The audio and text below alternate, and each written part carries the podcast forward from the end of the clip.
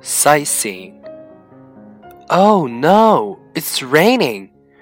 What can you do in New York on a day like this? Oh, come on. You can do a million things. We can take a ferry to the Statue of Liberty. A ferry? In this weather? Well, we can go to the top of the Empire State Building. But you can't see anything in the rain. Yeah, you're right. I know. Let's go to a Broadway show. There are shows on Wednesday afternoons. Okay, it's a deal. But first, can we get an umbrella?